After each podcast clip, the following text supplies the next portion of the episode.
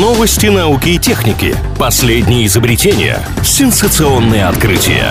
Технический перерыв на правильном радио. Чем бы ученые не тешились, лишь бы ежедневно что-нибудь создавали. Очередная порция новинок из мира науки и техники прямо сейчас.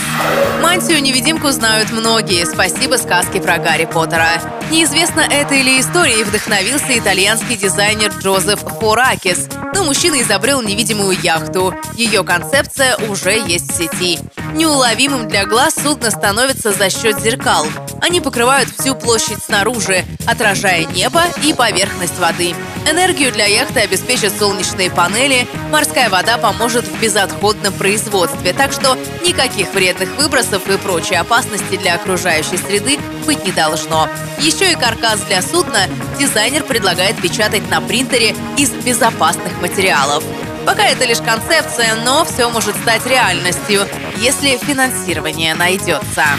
Ученые из Индии и России объединились для создания самолета до Марса.